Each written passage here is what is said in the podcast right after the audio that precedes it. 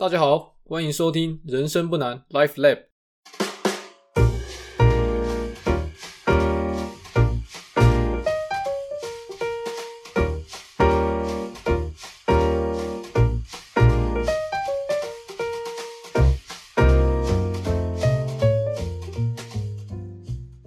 每个人的人生都是一本独一无二的故事书，高高低低，起起落落，都值得大家细细品尝及阅读。我是 Podcaster 老人，老子的老，人类的人，很高兴又再跟大家见面了。先来闲聊一下上礼拜的 Clubhouse。上礼拜的 event，我们邀请到第六集里我提到的那位创业朋友 Rick 来到现场聊聊他的创业心得。那他所属在的产业是餐饮业。简而言之，他就是餐厅的老板。那 Rick 他目前的创业状况是这样：他拥有两家哦成功开立起来，而且营运状况顺利的两家餐厅。那 Rick 他对餐厅营运成功的定义是这样：就是开业起来，如果一年内能回收投资的资金，那就算成功。基本上他的这两家餐厅哦，业绩都算是蛮亮眼的。那目前每个月都能产出超过新台币六位数的现金流。所以这两家店面算是取得了他定义上面的成功。那瑞克尝试了两次的开业哦，从选点、面试、组合团队啊，到餐厅的布局动线啊、装潢、设备安装，那甚至到后端的行销啊、招揽客人啊，哦，两次的尝试都成功，所以他目前创业的命中率是一百 percent，百分之百。那我们有聊到他的核心能力哦，他的创业成功的核心能力到底是什么？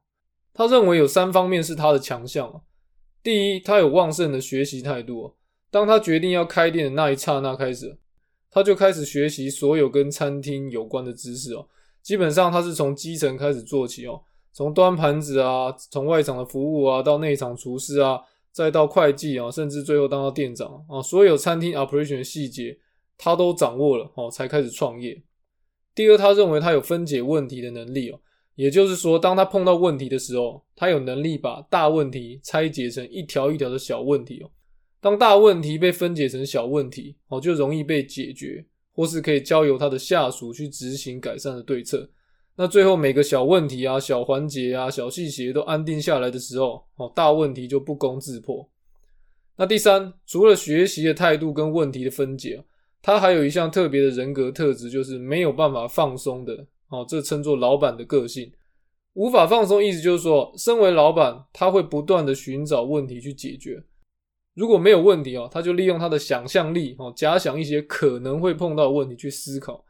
哦，这样做的好处就是在问题发生之前，他就先想好风险管理的对策。那也就是说，他除了睡觉以外，他都在思考工作可能碰到的挑战。那以上的陈述就是他身为一个成功创业者哦，对自己的一些分析。哦，跟一些就是差异化的比较，那一如往常，我当然是一个很 sharp 的主持人呢。啊，我不会这么简单就放过他。随后，我们就在这个 Clubhouse 节目的尾声去讨论他的创业成功需要多少个幸运事件的累积，哦，才有可能达到他今天的成就。那我作为一个观察者，我认为 Rick 创业成功的关键哦，他的核心能力是一回事哦，但是他遇见他太太这个幸运哦。创造了他不可磨灭的优势哦哦是怎么说呢？第一，他当年还在当学徒的日子哦，他遇见一个 part time 的女工读生啊，他对这个女工读生展开追求啊，这个女工读生没有打向他，还愿意跟他交往，变成他的女朋友。那第二个，这个女生虽然是个 part time，还是个认真存钱的 part time 啊，至少存了有四十万。那第三个，这个女生不但认真存钱，还愿意借钱给她的男朋友一起创业。哦，这种信任绝对是天上掉下来的。你今天男女朋友，我跟我太太还是女朋友时，我跟她说我要借四十万，她绝对不理我的。那第四个，这个女生不但借他钱了，他还跳下去跟他一起创业，哦，变成他的创业伙伴。那第五个，这个女生的能力恰恰好跟他互补，哦，他不用面试就找到一个忠心耿耿、可以跟他里应外合的完美员工，还是个完美的股东，哈，不会撤资这样子。所以，针对以上我观察到的五个幸运的事件，我们我跟瑞克就有来有回的讨论了。那最终我们达成的共识是这样：很多时候，我们都会请某些成功人士分享他们成功的秘诀啊，因为这些分享啊，里面大部分都蕴含着很壮烈的故事啊，好像是蒋公看到鲑鱼会往上游啊这种故事一样。我们习惯用一种过滤之后的讯息来观察那些成功人士，于是我们变成一种习惯的动物啊。什么样的习惯呢？习惯于过度放大那些成功人士掌握自己命运的能力了。那当然，我不否认这些成功人士或多或少一定有他的过人之处。但是你如果仔细观察他身边哦那一连串幸运事件的累积，跟这一连串幸运事件的存在，你会发现哦，所有的成功都是要带着一些运气的色彩。那我讲这些是要跟听众说，如果你是一个创业家哦，你正在经历失败，我想鼓励你，你有勇气创业，你已经是万中选一的冒险家了。哦，你不要用最后的结果来衡量你自己的成功或失败，因为很有可能你只是缺乏一些运气。那如果你不是一个创业家，那我也想告诉你，你选择一条比较安全的道路，哦，这并不是一个错误，因为你很有可能就缺乏那一连串的幸运事件来支持你的创业梦想。那在这边，我用微软创办人 Bill Gates 做一个例子，如果 Bill Gates 当年没有恰恰好就读一所。在一九六三年就有电脑的高中哦，他不会知道他自己原来有这么高的电脑天赋。那如果他没有在那所高中碰到哦他的好朋友 Paul Allen，他也许就没有一个跟他合拍又聪明绝顶的创业伙伴。如果这两件事情都没有发生，哦，那此时此刻正在用电脑的我啊，我这个电脑的 operation system 啊，也许就不是 Windows Ten。所以你说 Bill Gates 有没有幸运呢？哦，那肯定是有的。好，Clubhouse 聊完之后，讲到这边，我们要来聊正题哈。今天是很硬的第八集啊，哦，预计我们也会有差不多硬的第九集。那为什么很硬呢？哦，因为我们终于要来谈财务计划了。哦，我们利用前一个月建立的一些基本观念哦，不晓得大家是记忆犹新哦，还是忘得一干二净？忘记也没关系啊，Podcast 好处就是可以回放哈，回放不用钱，免费哦。怎么样？客家人哦，客家人就是要多回放个几遍。那好了，我们先来破题一下。这一集的题目叫做“财务成功的第一步”。那财务成功的第一步到底是什么？啊，我的答案是这样：财务成功的第一步就是拟定具有代名循环的财务计划。哎，观众们，你仔细听好，刚刚讲的财务计划不是普通的计划，而是具有代名循环的计划。那听众们一定很好奇啊。财务计划大概能够想象跟理解，但是代名循环是什么？为了理解这个概念，我们必须先来介绍代名循环到底是什么。哦，代名循环用平铺直叙的方法描述，就是 PDCA。那代名循环其实是一个企业管理的概念哦，讲的是四个步骤哦，这四个步骤会形成一个循环啊，用来管理公司的绩效，让公司不断的进步。哦，那 PDCA 这四个英文单字分别是什么？Plan, do, check, act。那 plan 就是计划了哦，do 就是执行计划，check 就是检查你计划的成效，act 就是假如需要的话，哦，修正你的计划。哦，PDCA 如果执行起来，它就会变成一个封闭的循环。哦，计划、执行计划、检查成效，有必要就修正计划，然后再执行计划、检查成效，如此这般，如此这般。那好吧，我们先把戴明循环放在一边哦。我们先来谈戴明这个人哦。如果你佩服戴明这个人，那你就会佩服戴明循环，那你就比较有机会哦，把戴明循环应用在你的财务计划之中。那戴明其实是一个美国人啊，他的英文的全名叫做 William Edwards Deming。简短的说明一下 Dr. Deming 的生平哦。他出生于美国爱荷华州，那求学阶段的时候在耶鲁大学拿到物理博士的学位。起初，戴明在美国政府服务的时候啊，推出一些统计手法，哦，这些统计手法可以用来达到管理品质的目的，哦，就制造的品质，但并没有受到重视。那虽然在美国不受到重视哦，但是戴明先生抓住了一个机会哦，最后让他这个 PDCA 这个品质管理的概念，哦，帮助到全世界的制造业。哦，那我们把时间回到第二次世界大战之后的日本。那时候的日本百废待举，急需要就是建立一些有竞争力的企业，那提供工作机会才能带动经济。为了改善日本当时在战后经济败坏的状况啊，Dr. Deming 在一九五零年左右到达日本了。哦，之后他每年几乎都会去日本指导他们品质管理的技巧。哦，时间大概长达有四十年之久。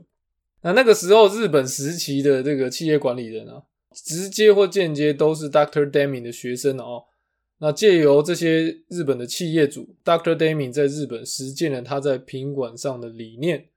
Dr. Damien 在辅导日本品质管理的时候就预言，五年之后的日本将会雄霸全球，成为世界制造业割据一方的巨头。然后后来这个预言也真的实现了哦，在这个 Toyota 丰田汽车进入美国市场之后，美国引以为傲的汽车产业就被 Toyota 打趴在地上磨蹭。哦，美国媒体那个时候用一句很耸动的话来形容这个美国制造业受到的震撼教育哦。哦，那时候美国媒体那句话是这样说的：“If Japan can, why can't we？” 哦，中文翻译就是：如果日本能，为什么我们不能？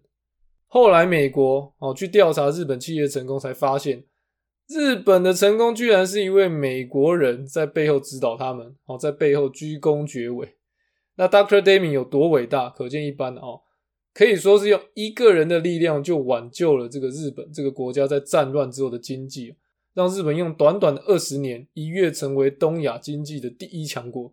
那 Doctor Demin 的故事就先说到这边哦。如果你对这故事有兴趣，自己去 Google 一下哦，多了解 Doctor Demin 的生平。那我在这边强烈建议你应该把代名循环用在你生活中的每一个需要进步的地方哦，用企业管理的方法让自己过得更好。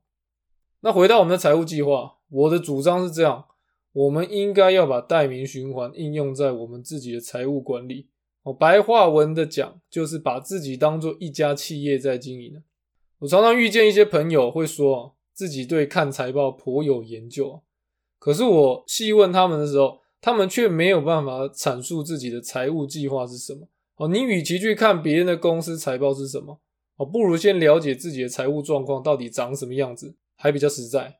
我认为一个基本的财务计划要包含三大表，啊，第一表收支平衡表，第二表资产负债表，第三表长期财务计划表，哦，三大表。哦，当然，听众你可以根据你自己的需求再建立其他的计划了，但是你也不应该有太多的报表、太多细节哦，让你的计划过度复杂哦，因为过度复杂的计划就会导致无法执行。啊很多的表就有很多的管理细节哦。一个好的财务计划要让它维持 KISS KISS 的原则。那 KISS 就是 Keep it simple and stupid。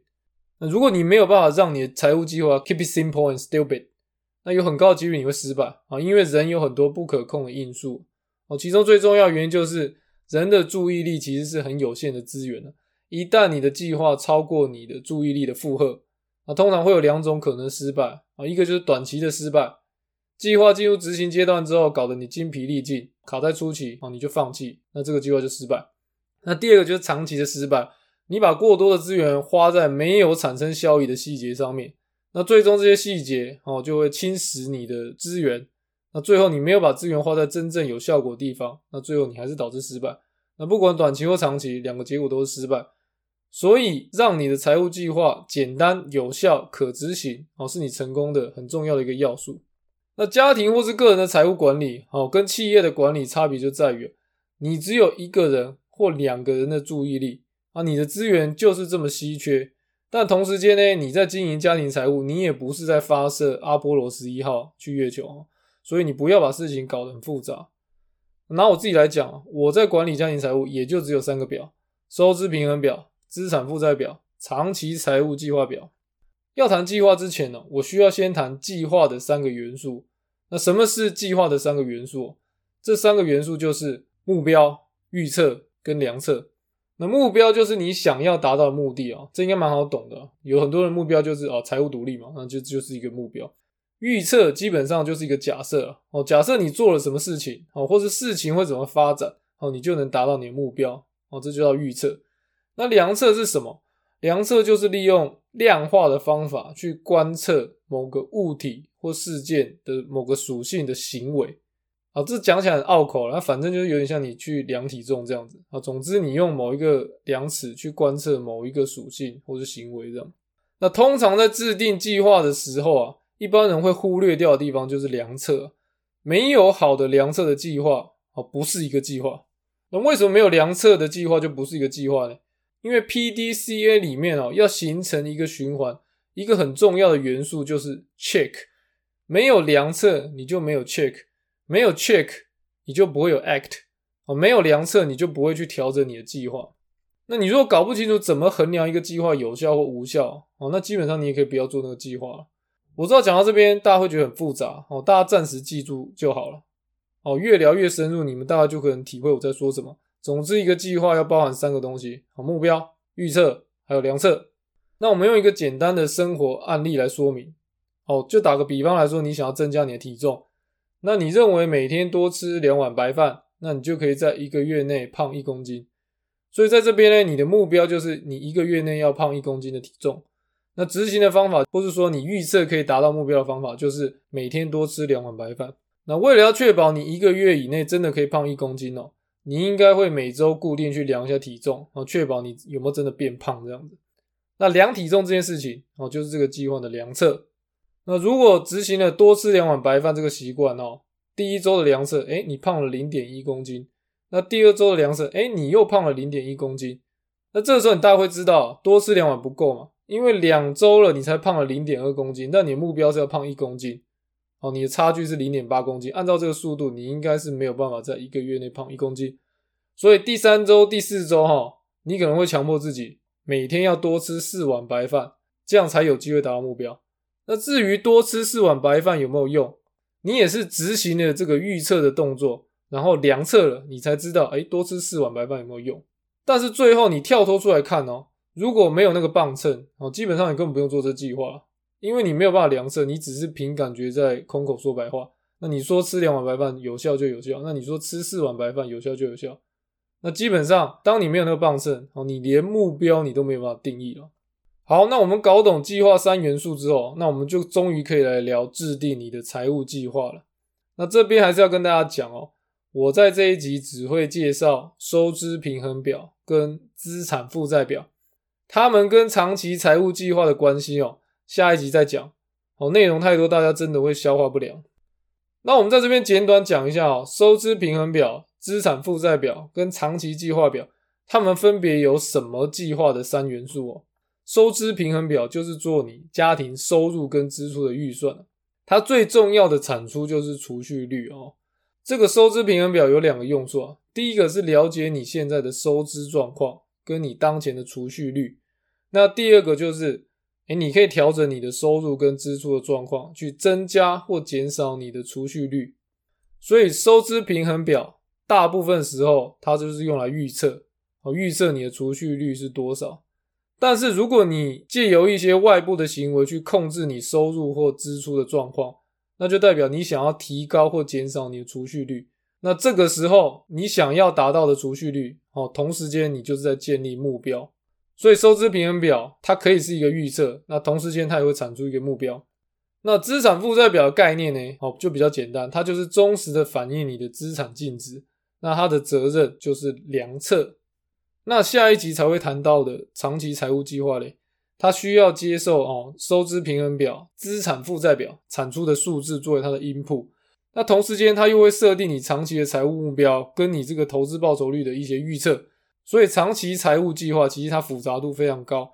这个表同时包含了目标、预测跟量测。那所以各位听到，你大概明白，我先谈收支平衡表跟资产负债表的原因，就是因为你要先了解自己的财务状况，那你才能制定长期的财务计划。那你如果要了解自己的财务状况，那你就是从收支平衡表开始，然后再延伸到资产负债表。那如果你没有正确了解自己的财务状况，你在制定长期的财务计划的时候，你很容易好高骛远，反而让你的计划挚爱难行，哦，变成一个无法实现的剧本。好，讲到这边，大家已经头昏眼花，受不了的人按个暂停，休息一下，喝口水，好，继续听下去。那我们先从收支平衡表开始。收支平衡表很简单，基本上就是把你整个年度的收入跟支出列出来哦。那当然是一个预测了，相减之后你就会得到一个数字，那就是你整个年度可以产生的现金流。那基本上这个现金流也就是等于你的储蓄率。那我们现在谈收入啊，因为很简单，如果你是一个打工仔，像我一样啊，收入就是公司发给你的薪水了，那大概也没几条了，列个一两条啊就结束了。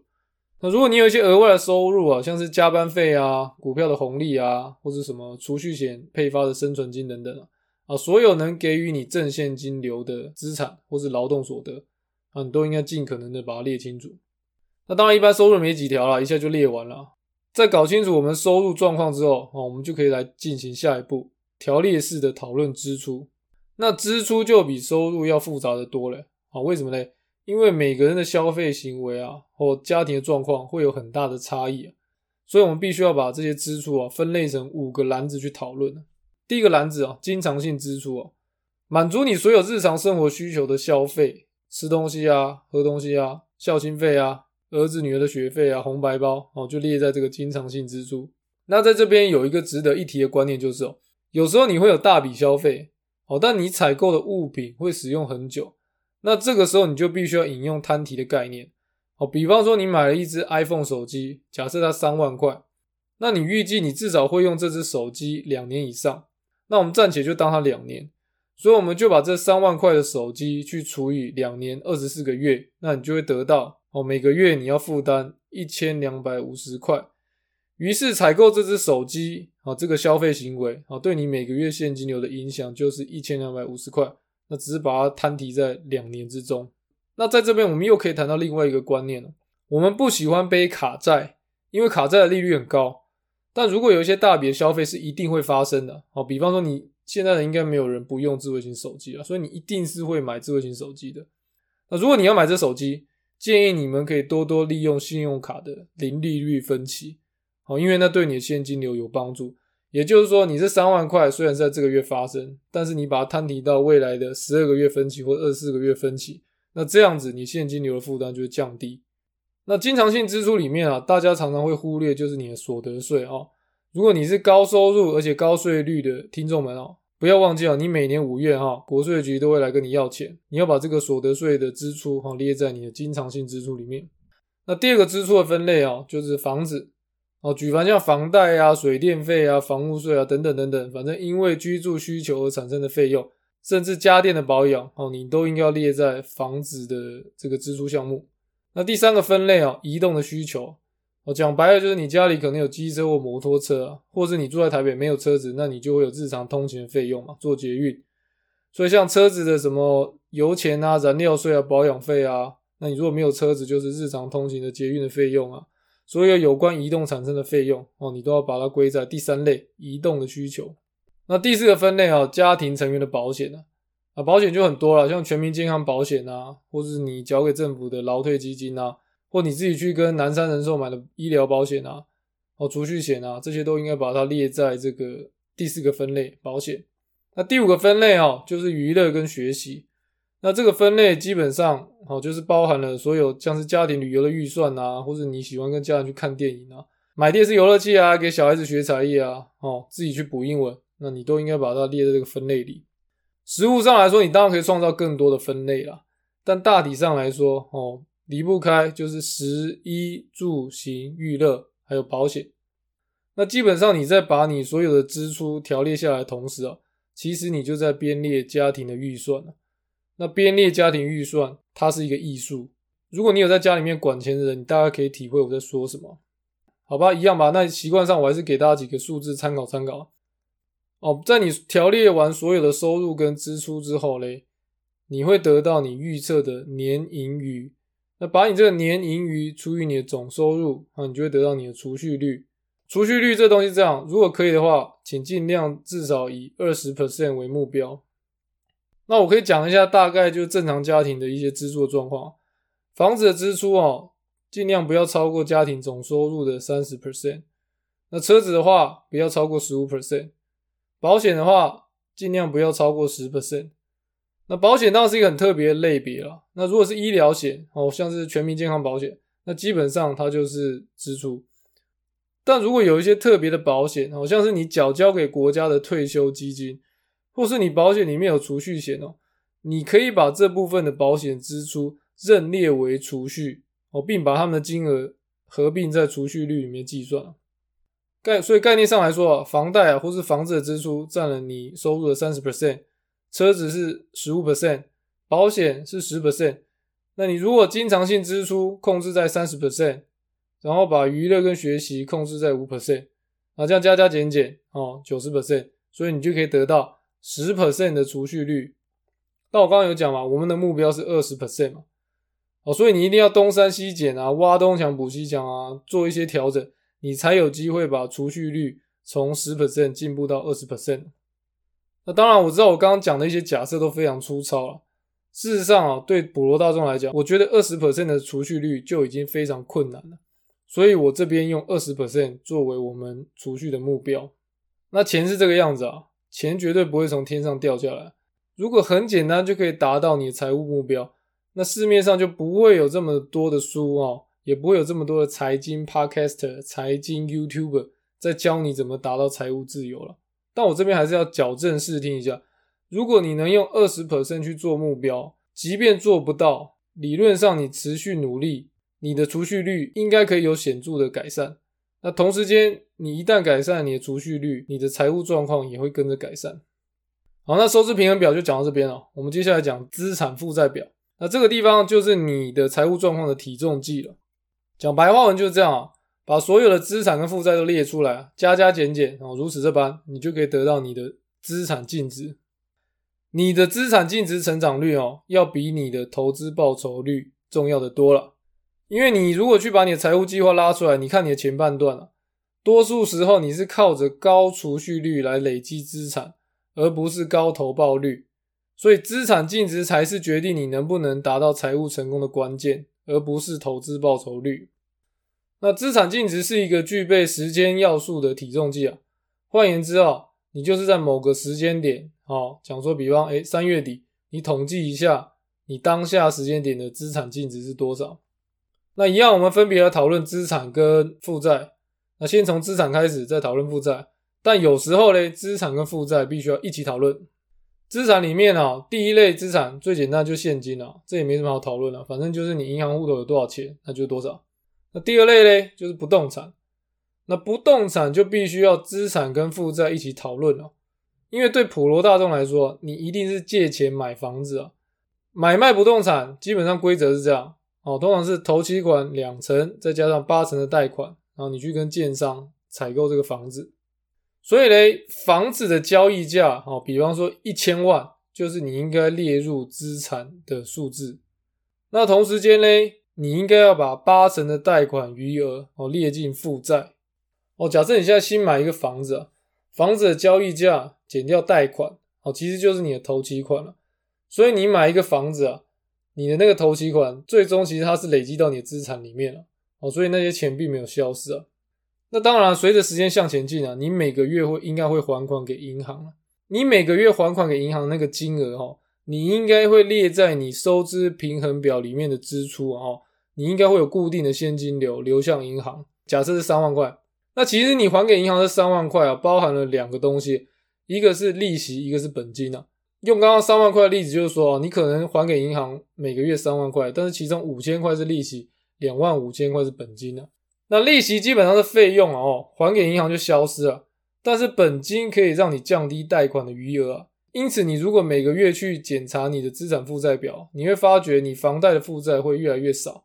那如果房价维持不变，但是贷款的余额却减少了哦，那你的资产净值就会上升了。那房子的价格会不会变动嘞？哦，答案是会的。所以你可以去实价登录去查你房子的价值啊，做出一个预估啊。但我通常不建议你常常这么做了哦，理由有两个。第一个，自住的房子你又不太可能会去卖，那你一直去估它的价值到底有什么意义？第二，如果你是投资的房子，每年估值一次也就够了，因为房子是这样，它又不像股票天天在交易啊。那房价资讯又不是很透明啊，那你仰赖不太透明的资讯做分析啊，哦，只会混淆你对你财务状况的判断。那我们再谈了第二类资产哦，房地产，那你应该就有一个概念，就是啊，有些东西同时是资产，那同时它有可能有部分的负债。那我们把这同样的概念应用在第三类资产哦，动产上面那一般的动产就是车子啊，买车子跟买房子一样，它有可能同时被列在资产跟负债里面了。那新车落地就变成二手车，那随着时间，它的价值会快速的流逝啊。但你车贷里面呢，你还车贷本金的速度，你通常跟不上车子贬值的速度哦。所以常常听到有人说车子是负资产啊的道理就是这样的。好，那谈完车子之后，我们再谈第四类资产无波动资产我这边讲的无波动资产，就是像定存啊，或是储蓄险那样的啊金融商品。那储蓄险比较 tricky 一点你必须要按照你年度解约可以获得的金额去认列资产。打个比方啊，你可能会买一个六年期六十万的储蓄险，那你每期缴交十万，那第一年缴了十万，但是你会发现哦，这些卖你储蓄险的保险商哦，你会看到他合约里面啊，如果你在第一年解约，你可能只会获得五万，哦，这时候你会发现你在收支平衡表里面的储蓄险支出是十万。但是你认列在资产里面，哦，假设第一年度，那只有五万，哦，因此嘞，无波动资产不代表你不会有账面上的损失啊。所以，如果你储蓄险没缴满就解约啊，你就有提早解约的损失啊。因此啊，你在计划购买储蓄险的时候，你一定要把你现金流的稳定性考虑进去。那谈到无波动资产的时候，我们就要把紧急预备金的概念带进来啊。我认为你应该要把紧急预备金放在第四类的无波动资产。一般建议的紧急预备金至少是你每月花费的六倍啊。那你每个月花费到底是多少？那你就需要去分析你的收支平衡表。那我不建议你单纯把你的收支平衡表的每月支出乘以六啊。那因为那有可能会失真。为什么？因为你的支出里面通常包含了很多可以删减的项目。那比方说呢，你都已经到了紧急状况。你应该会立刻缩减支出，那你不会出去旅游，那你也不会出去看电影，所以你在规划你的紧急预备金的时候，你应该从你的支出表里面尽量的删减，那去得到一个最小化支出的数字，那把这个数字乘以六倍来作为你紧急预备金的金额的准备。那为什么我不建议用第一类的现金资产建立紧急预备金的原因有两个，第一个哦。你如果现金在同一个账户里面哦，你就很容易被你的日常花费这样混用。人就是一种贪图方便的动物。你如果没有建立一个好的隔离方法，通常的结果就是你永远在使用你的紧急预备金，在支出你的日常花费。你一直在使用你的紧急预备金，那你就永远没有办法建立足够的紧急预备金。那第二个理由是为什么要隔离哦？紧急预备金通常多数时候你都用不到了那你如果纯粹摆在现金的话，那它的收益太差了。如果你至少把你的紧急预备金摆在定存，那每年一到两 percent 的收益，我觉得还是相对可以接受的。所以不管是使用储蓄险啊，或是用定存啊，都是一个紧急预备金比较好的储存方式。好，那谈到这边，我们终于可以谈到大家最在意的第五个分类哦，投资型资产。投资型资产讲白了就是波动型的资产了啊，举凡像你买的个股啊、指数型 ETF 啊、债券 ETF 等等等等，公开市场每天在交易的金融商品啊，目的是投资的啊，就放在这个分类里。在这边一样要带入那个隔离的想法，我认为你应该要区分日常现金跟投资现金。哦，换言之，你的现金是摆在你日常使用的银行账户。跟你摆在你投资要使用的银行账户，诶，那是不一样的意义。如果你的现金是摆在日常花用的银行账户，哦，那你就要把它归类在第一类的资产现金，因为那笔现金的目的是用来满足你的日常花用，而不是投资，所以钱的目的是必须要分开来的。那反之，如果你的现金是摆在投资的银行账户，那你就要把它归类在第五类的投资型资产。那会叫大家做这样隔离的原因是哦。这样才能反映你真实的投资报酬率。哦，你的投资报酬率应该要计算范围就是所有在投资型资产里面账户的金额。所以，当你把钱汇到呃要投资的银行账户里面啊，你就要当做那笔钱已经投资进去了，因为它跟你的日常花用已经隔离开来了。那唯有把这些移过去的钱都算到你投资报酬率的计算范围之内，那才是你真正真实的报酬率。有很多人会在投资的时候自欺欺人啊！我们来打个比方，比方你的投资账户里面有一千万，那你拿了一百万去投资台积电，那最后你获利了结，诶，赚了五十万。他会看见他用一百万去赚了五十万，获利是五十 percent，但是他却忽略了他账户里面有一千万，他只投资一百万啊，其他九百万其实根本没有在作用。所以这一类人呢，只看到他当时卖掉股票的报酬率。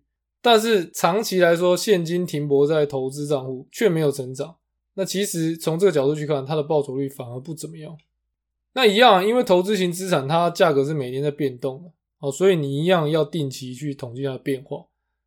但是我觉得它的频率要比房子高了，你大概需要每个月检查一下你投资型资产的变化。好吧，资产讲完，那我们来讲负债。哦，除了刚刚讲的房贷啊、车贷，你还有可能有其他的负债，像是卡债啊、信贷啊等等哦，不要忘记列在负债里面。我们用刚刚的例子啊，比如说你刷卡买一只 iPhone 三万块，并且分期两年二十四期，那这笔卡债就应该列入在负债里面。所以你买了一只手机嘞，它在收支平衡表里面哦会变成一千两百五十块每月的支出。但同时间，那你做了分期嘞，你就有了负债。那这个手机呢，就会出现在你资产负债表的负债里面。好，资产负债表我们就谈到这边了。那我们把收支平衡表跟资产负债表相结合之后呢，你就会有一个简单的计划。收支平衡表预测了你的储蓄行为，然后那你使用了资产负债表来量测量测你储蓄计划的有效性。那收支平衡表跟资产负债表相结合之后呢？你就有了一个简单的 PDCA 的计划哦。这个道理是这样啊，你建立的收支平衡表其实它是一个储蓄的计划，然后你会去执行这个计划。假设你没有其他投资行为啊，那你资产净值的成长就应该要等于你的储蓄计划。那如果不相等哦，我们要检讨为什么。换言之呢，我们就是要每个月去检讨。资产净值的成长哦，有没有符合我们收支平衡表的预测？如果你的收支平衡表的储蓄率没有办法忠实的反映到你的资产净值哦，这时候你要去找出原因。如果预测失准，那你就要去修改你的预测。那如果原因是可以解释的哦，那你就维持原本的收支平衡表，那继续利用资产负债表去观测你的收支平衡表。那什么叫做可以解释的原因呢？哦，比方说呢，你的计划是用你年度的收入去做的一个平均的计划，那年度的收入那除以月平均，你可能是除以十二，但是你的收入有可能是不平准的。收入不平准是什么概念呢？哦，就是说你的收入可能每月是不相等的。那有些公司可能会发年终奖金，那有时候就是啊，我们可能有大小月，那大月的时候你可能会加班比较多，那所以你每个月拿到收入是不一样的。因此，你每个月储蓄下来的金额，哈，也是不平准的。那每个月观测可能会有误差啦，但是你如果用整个年度去看，哎，你的收支平衡表的误差就会降低。那这个时候，其实你可以说你的收支平衡表是准确的。讲了老半天，如果你没有真的去检视你的收支平衡表跟资产负债表，你可能很难在这时候就理解我在说什么。但总之，你得养成习惯，定期去看你的收支平衡表跟资产负债表，然后让它能反映现实。那并且做出适当的收支平衡表的调整。我用我的家庭做一个例子啊，我曾经在之前的集数阐述过我们家庭的财务分工。我说我负责家里所有的支出哦，并且管理好家里的财务，让我的太太小慧对我产生完全的信任。但不明就里的听众可能会以为我对我太太很好，哦，那是一个完全错误的假设。为什么嘞？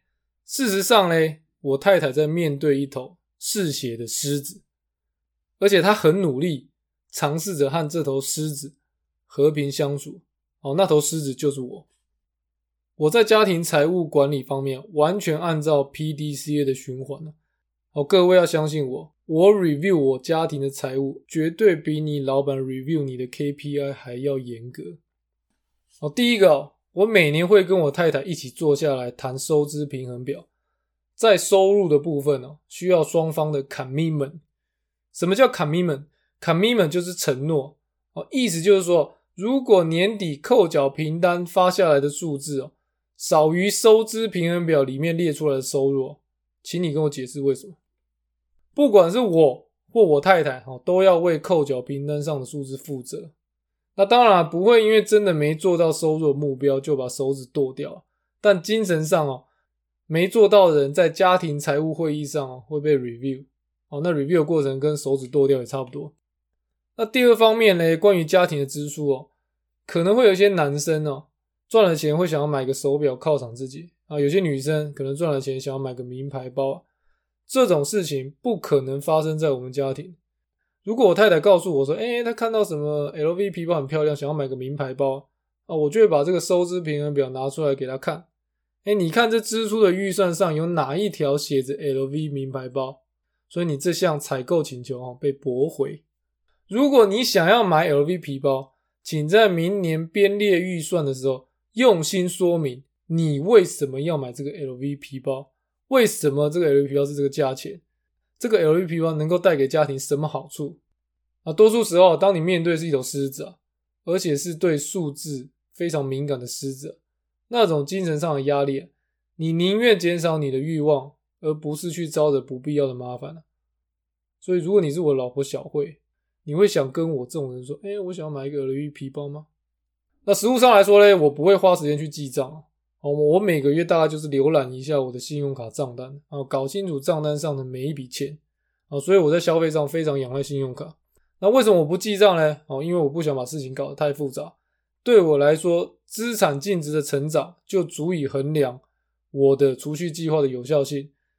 那我去记录每一笔花费，并不能达到这个目的。为什么呢？